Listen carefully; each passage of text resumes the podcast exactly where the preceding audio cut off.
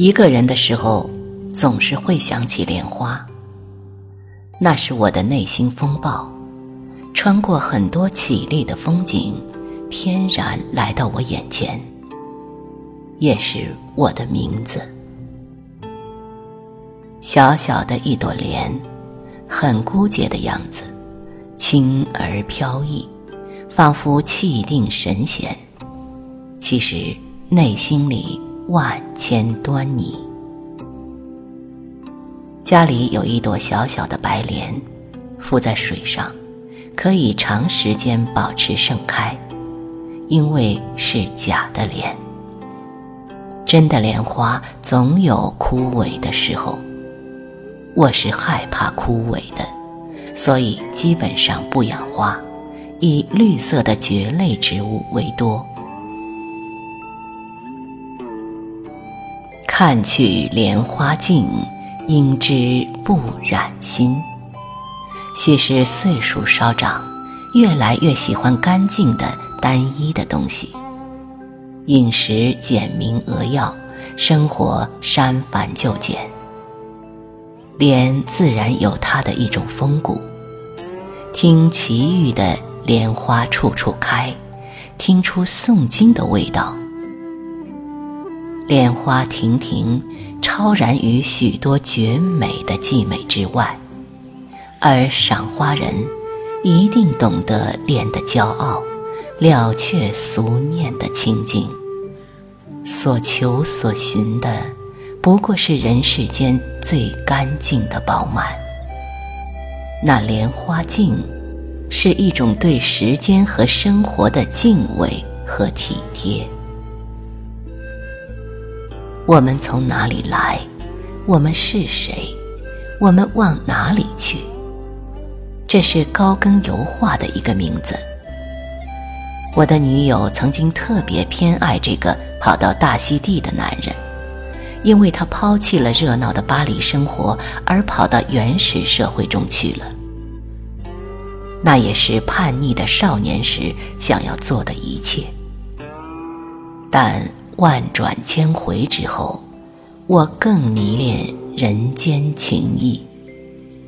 把生活过成一朵莲花，虽然听起来是一件迷茫而遥远的事情，因为多数时候，我们的日子断壁残垣。在扬州的河源，曾经看过中国唯一一个建在水上的戏台。那时曾经是多么繁华热闹，何家最鼎盛时期，怕是每天都有戏要唱吧。如今，那戏台孤芳自赏的停在时间之外。是的，时间之外，如一朵脆弱而凋零的莲花，又无奈。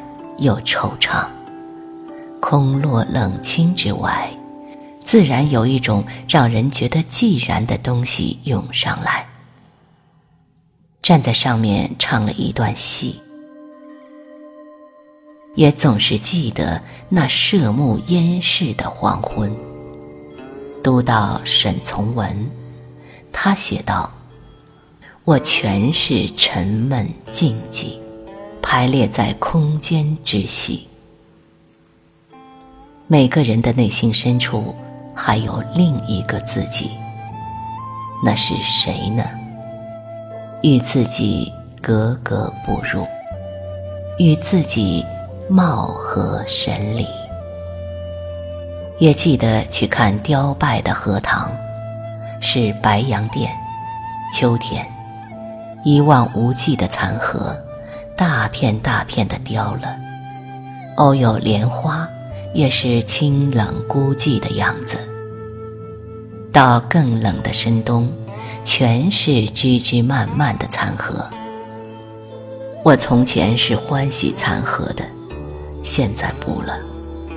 残的东西总有一种凄凄然，到底是凋寂之物。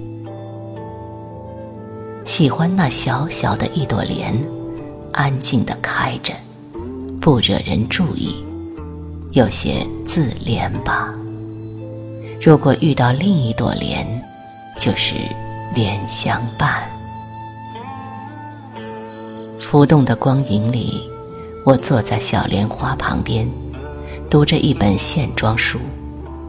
日子过得极快，飞刀似的割着时间的机头。拼了一生，所得所求，不过是这平淡素日。那繁华富丽是让我惊切的东西。衣柜里，白和蓝居然占了多半。苎麻白裤子上也印了一朵水墨莲，后来沾了红酒的印记，怎么洗都洗不掉，十分厌烦。索性弃之。而听出水莲的下午，那些熏是让人萧索的。山高水远，万转千回，万籁在心中俱已萧萧。我看到一朵莲花自心底里慢慢绽，看到有另一个自己。独坐深山古寺，弹琴与焚诗。